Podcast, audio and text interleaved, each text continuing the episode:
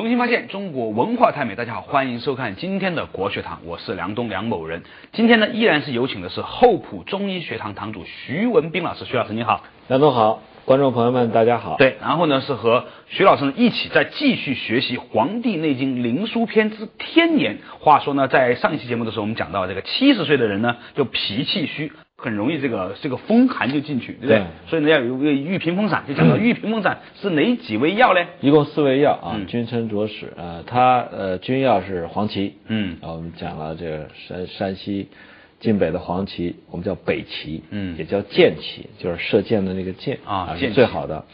呃，黄芪作为君药，嗯里面有一个臣药呢叫防风。嗯，哎，你听这名字，对，一看就是是吧？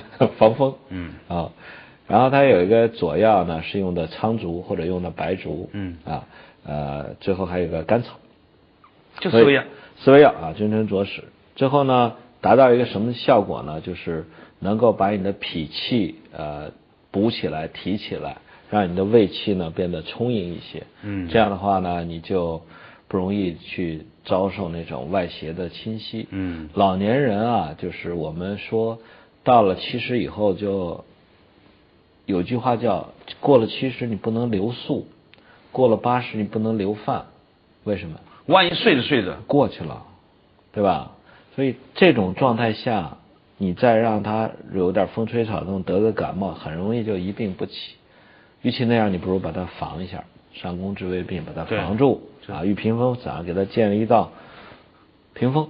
啊，我还以为就防住就别留别留饭别留宿了，啊 是这样的哈。那我们抓紧时间，八十岁肺气衰破离，故善故言善恶，肺气衰。啊，古人有一句形容呃老年人的话，叫“耄耋之年”。嗯啊，耄怎么一个一个老，啊底下一个毛啊 老毛啊 那个蝶呢是一个老一个稚，七十岁以上叫茂，啊八十岁以上叫蝶。这个八十岁呢出现什么呢？我们说脾是土，土生什么？土生金嘛。金，就是肺气就开始弱了。肺气，他说肺气衰。嗯肺气衰有什么表现呢？就是气喘吁吁。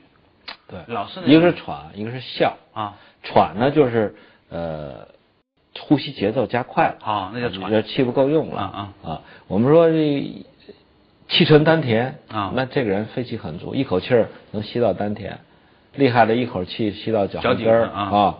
但是肺气虚了以后，他就开始出现这浅表呼吸。嗯浅表呼吸呢，就还有一个就是他肺肺本身的力量不足以这种就是吸吸入排出，他就靠肢体的力量。嗯这时候他就会出现一个叫张口抬肩，就这么吸了，就是老年人，甚至呢不得平卧，很多老年人就是半卧、啊半高枕头或者半半半坐半躺的这么过一夜，就肺气虚了。哎呦气已经进不去了。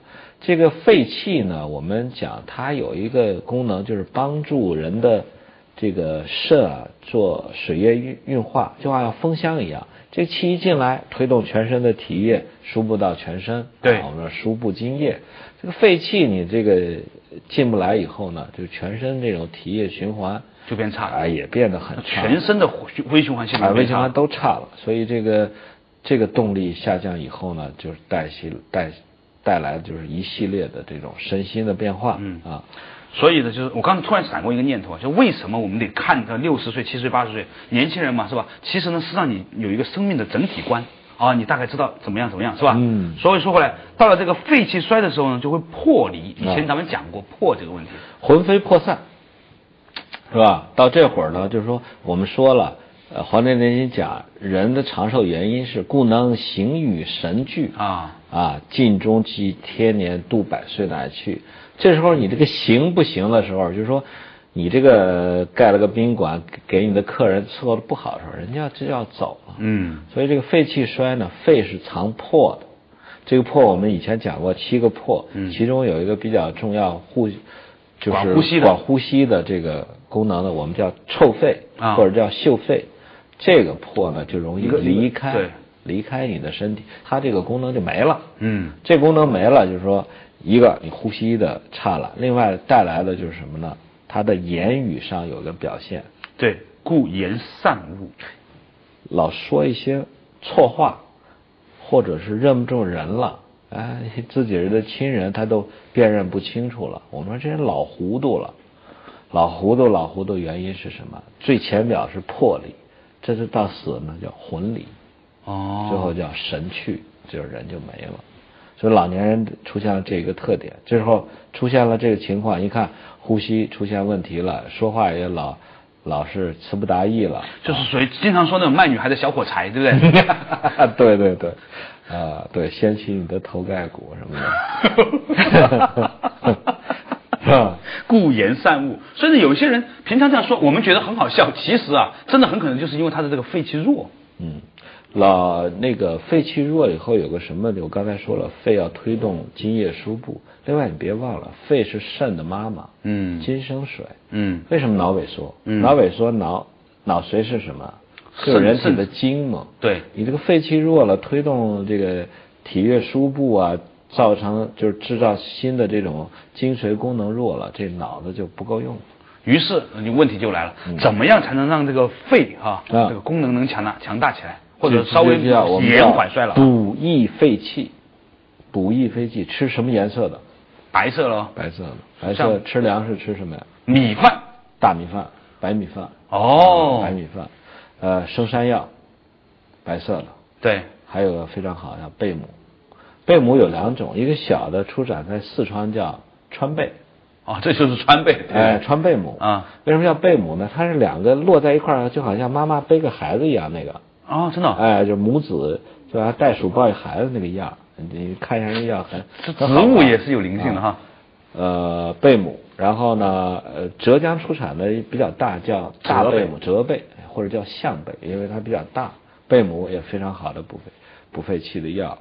呃，还有就是，呃，民国有个名医叫张锡纯，啊，他特别善于给人补这个肺气，他用一味药，就叫什么山茱萸。现在呃现在不是有广告说卖六味地黄丸的嘛，对是吧？说这个我们有这个什么什么基地，他们都把山茱萸说成是什么补肾的。啊，其实你尝尝山茱萸那个味儿，你就知道它有点补辛辣，对不对？山茱萸，你说辛辣是无茱萸，你想想大米饭，你嚼一嚼啥味儿？哦，对，酸味儿的，酸主收敛，肺主纳气、嗯，是吧？我们说是呼出是靠心，嗯。啊，往出推动，吸入。你看五行里面啊，肝趋势、是往外的嘛，往往上顶的嘛，心火，就往上的，对，肺肾。都是往下收的。往，下收。对，所以吃酸的东西是能够纳废气的，山茱萸。哦，原来在这里等着呢。嗯，如果吃点动物药呢，就吃那个葛芥，虫子旁一个禾，然后一个虫子旁一个介绍的介。你看那个药店里面有一个把它的四四角给哦，钉在长得很像那个那个那个壁虎。壁虎一样，他把那个四个角都贴了，然后有个小尾巴。哦它最精华的在那个最精华的地方在哪里呢？对不起，稍事休息一下，马上继续回来到国学堂。《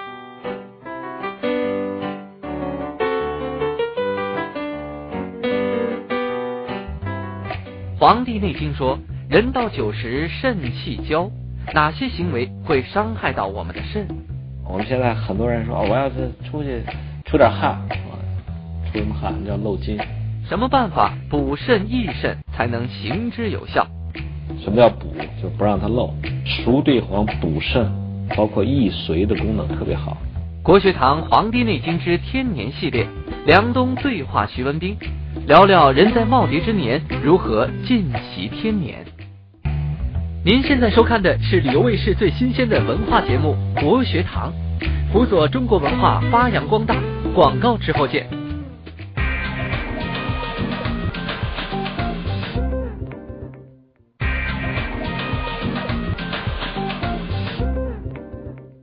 重新发现中国文化太美，继续回来到国学堂。刚才啊，这个徐老师给我们讲到啊这个蛤蚧这个东西呢，一下子让我想差了。我想到的是那种贝壳类的那种动物，其实呢就是有点像小小蜥蜴、小蜥蜴小壁虎那样的东西是吧？它最精华的地方在哪里呢？在它尾巴上，哦它那个尾巴，我们药店里有个药叫蛤蚧定喘丸，就用蛤蚧为主要的去做这个药啊。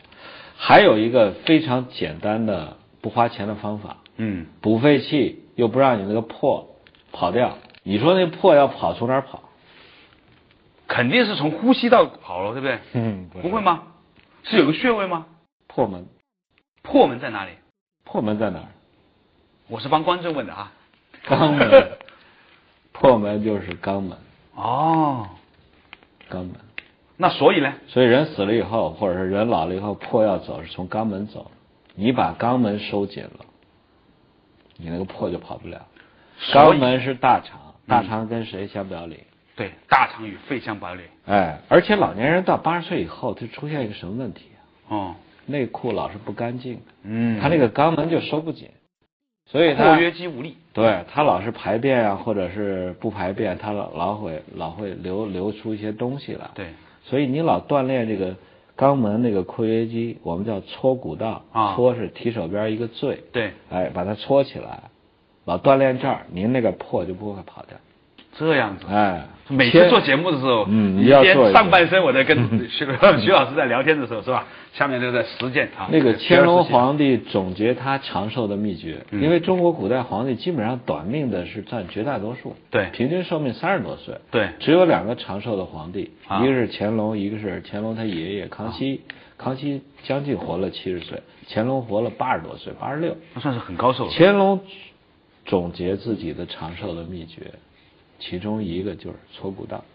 哦，原来这个生活处处皆学问呐、啊是吧？抓紧时间啊！故言善物之后呢，八十岁呢就是九十岁了。嗯，九十岁肾气交，四四脏经脉空虚。嗯，肾气一交，刚才讲到金生水，所以呢，九十岁肯定是肾的问题了。九十岁就到了肾经枯竭的时候，肾是个水脏，啊、就是水的脏，但是肾经干了以后，就是变成什么焦了。啊，焦了以后，就是说我们说它的精髓都快耗干了。嗯，肾是把这个多余的那些精啊储存在其他的脏里边儿，就其余还有四个脏。啊，是吧？到这儿呢，四脏从肝开始虚，心开始虚，这么一系列虚，到这儿呢，就虚到根儿上了。嗯，所以会出现什么？你没有精，也化成不了血，也化成不了气，血走在脉里面，啊，那个气走在经络里面，所以他说经脉空虚。哦，但是这个肾和膀胱是什么关系呢？肾就是中医讲的肾在里面啊藏着嗯啊，然后呢，脏是对外开放，呃，那个腑是膀胱是对外开放，嗯它是一个表里的关系。嗯如果人受寒气，先伤膀胱，然后慢慢的过渡到伤肾，这是这么一个表里的关系。嗯，在这儿我们讲的都是脏，讲脏哈，嗯肾气交啊，这个四脏经脉空虚。那么很多人都一说就是要补肾的啦，是吧？好像就是中医就是以一个是，补肾，一个是益肾啊。这两个东西补肾呢，就是别让它漏。对，比如正常到这儿了，它虚了是正常的，但是有些人什么漏了，提前把自个儿的精给漏掉了。比如我们观众朋友怎么知道我的这个肾是漏哎，了？这种人呢需要补，这呢有漏精有表现啊。我们的体液都是我们的精啊，对啊，遗精嗯算漏，白带多算漏嗯，人工流产算漏，动不动就出汗算漏啊。我们现在很多人说，哦我要是出去出点汗啊，出什么汗？那叫漏精哦，啊。还有出血、吐呕吐、拉肚子，这都会伤肾。这都是漏精。哎，我听说有一些人这个撒尿的时候啊，很多泡沫，就跟那个啤酒倒在那个那个那个马桶里一样化验又没事儿，啊，但中医？认为这叫漏精，这就是漏精。漏精。那怎么样能够把这个精？补啊，补啊，什么叫补？就是不让它漏对啊，啊。补是止损，对，意识往里面加东西，对先得补后得先得。先得把锅补住了啊然后再往里加，否则你这儿漏着这儿加着，等于白补。我根据我的象形思维哈，那既然这个肾是主黑色的，嗯那要补的话呢，肯定要用像粘土一样的东西，哎是不是那种黑色的有稠稠的东西？哎，对对对，固元膏熟地黄，就这个东西，熟地黄叫什么知道吗？地黄知道叫什么？叫地髓是哎，地髓，对，地骨髓的髓哎，骨髓的髓。嗯。它的鲜品叫生地黄，嗯。生地黄呢偏于凉血，嗯。它是寒性的，嗯。但你把它经过炮制以后呢，蒸晒以后呢，它把里面的多糖变成了单糖，嗯。黑色，然后呢就变成了熟地黄。熟地黄补肾，包括易髓的功能特别好。所以，比如有些我们的公司同事总说，哎，说起一个事儿，刚打电话两件事，一说一件事儿忘了第二件事就是要熟地黄吗。呃，不见得，你你看，有的人是心火太旺，事儿太多，他也会忘事儿。啊，有些人两件事忘一件算不算？那看什么？头天要熬夜了啊嗯所以要补肾、益肾啊，还有玄参。玄 What 是玄参呐你听？What is 玄参？你听玄参，玄什么颜色？嗯呃，玄参是黑色的，嗯，它也功效呢比哪个参？人参的参？人参的参啊，玄参啊。我们有丹参，嗯有白参，有红参，有黑参，还有黄参。黄参就是我们那个党参，啊颜色都不一样，都叫参。云南出那叫三七，也叫参，哦，三七也是一种三三七参，这都是老天爷造好的给你们用的。您讲的这个这个肾的问题啊，除了吃什么呀，或者不吃什么呀，还有一种方法就是，比如说我们该做点什么可以帮助我们的肾呢？稍事休息之后回来继续向徐老师请教。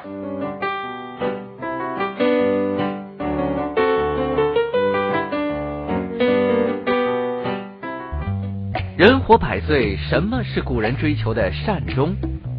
什么叫善终呢？叫欲知时日，无疾而终。生长壮老矣，我们该如何面对我们的老，迎接我们的已？养生其实是一个初级阶段，我们讲生长收藏，所以修身修好了，连死都是一个快乐的事情。这才是中国文化的高境界。国学堂《黄帝内经之天年》系列，梁冬对话徐文兵，聊聊人在耄耋之年如何尽习天年。您现在收看的是旅游卫视最新鲜的文化节目《国学堂》，辅佐中国文化发扬光大。广告之后见。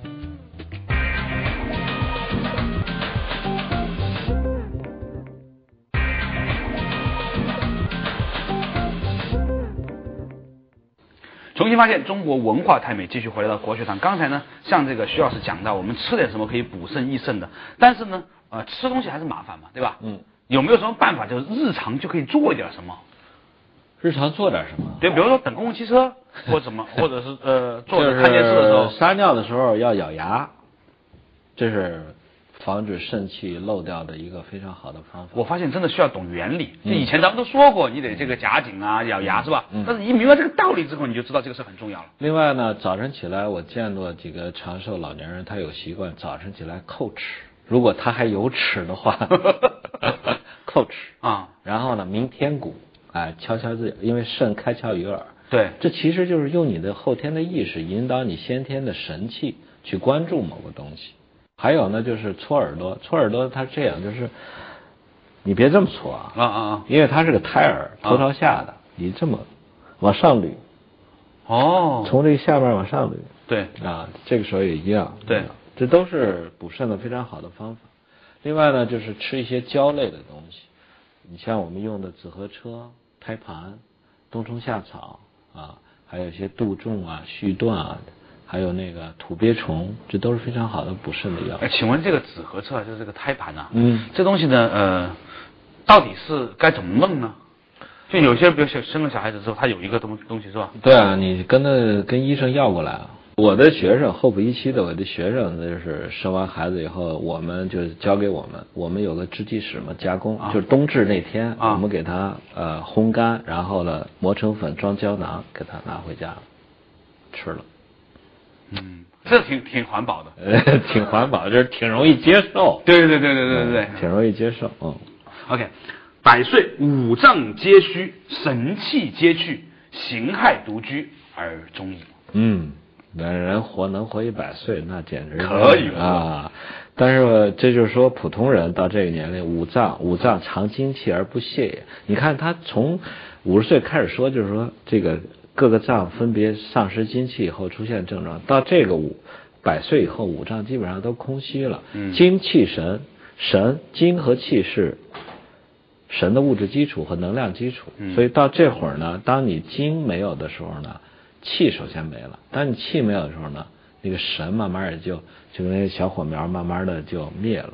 所以他这会儿呢，就是尽管形还在，啊，形骸独具，我们不能说他是行尸走肉，只能说他那个神魂和魄已经慢慢离开他的身体了。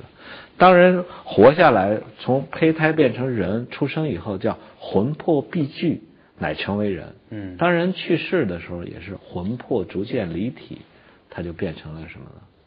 形骸独居，但是呢，就慢慢的尽其天年。我见过的几个百岁老人，那可不是形骸独居，那思维、那反应比年轻人都厉害。嗯我们中国人追求的这种善终，我看到很多父母啊，包括我现在父母，呃，岁数也大了，他们的观点就是我不要给孩子添麻烦，嗯我不要躺在床上病病歪歪，你们给我端屎倒尿，还住院花费你们的钱。嗯所以老年人到这个年龄阶段呢，就是说怎么得善终。我看到现在呢，就是按照某些什么什么什么方法治疗的很多病人，到最后叫什么生不如死，就痛苦的要去安乐死。为什么？就是说他以前治病那些方法都是掩盖矛盾，呃，把很多制造更大的矛盾给他藏起来，到临死前来个大爆发，然后痛苦的不行。中国人养生的，就是说追求一个福，其中一个福是什么？五福嘛，善终。什么叫善终呢？叫预知时日，无疾而终。这老年人啊，到这会儿，我看到的很多健康老年人，自己把自己收拾的干干净净，然后把事情都交代好了，然后到那个日子，人家羽化登仙。飘然而去，没有任何痛苦，安详的走。这说人家是真是尽其天年，这个叫福气，真是福气啊！所以我们养生啊，修养生其实是一个初级阶段。我们讲生长收藏，是吧？到老叫生长壮老矣。我们要学会怎么对付我们的老，怎么去迎接我们的矣。所以修身修好了，连死都是一个快乐的事情。这才是中国文化的高境界。对啊，无痛苦，无痛苦很有尊严的死去。对，啊所以呢叫做神气皆去，形骸独居而终医。嗯，一言以蔽之，大家呢没事呢多点读经典呢，你就会慢慢找到经典背后的那样一个节奏，你也就成为能够感受和写经典的人了。好了嗯，感谢徐老师，谢谢大家。再见。